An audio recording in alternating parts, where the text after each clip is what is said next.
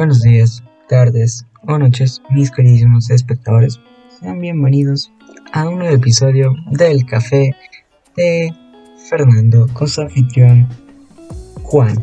Digo, el café de Alan con su anfitrión Adam. Sí, sí, así. En eh, en este episodio continuaremos lo que dejamos en el episodio anterior.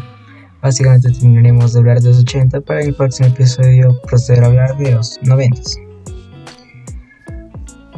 Bueno, ¿qué estamos? Ah, sí, eh, vamos ahí.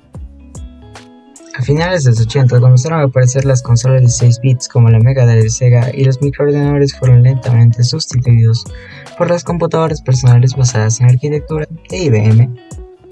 En el año 1985 apareció el ya muy famosísimo por todo el mundo Super Mario Bros que supuso un punto de inflexión en el desarrollo de los juegos, ya que antes los mayoría de los juegos solo eran pantallas que se repetían en bucle y el objetivo simplemente era conseguir mucha puntuación, muchos puntos, mientras que por primera vez teníamos un objetivo y un final en el juego.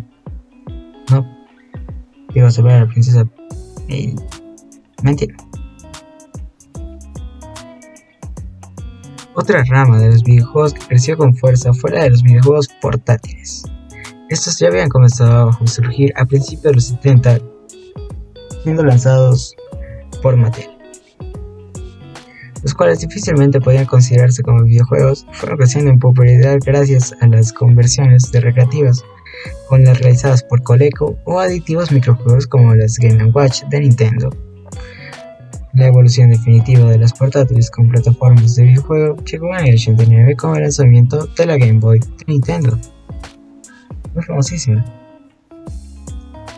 Ah, bueno, la verdad, aquí hemos visto como a finales de los 80 comenzaron a volverse más populares lo que sería los portátiles y también hemos visto el impacto que tuvo Super Mario Bros. en la industria, ¿no?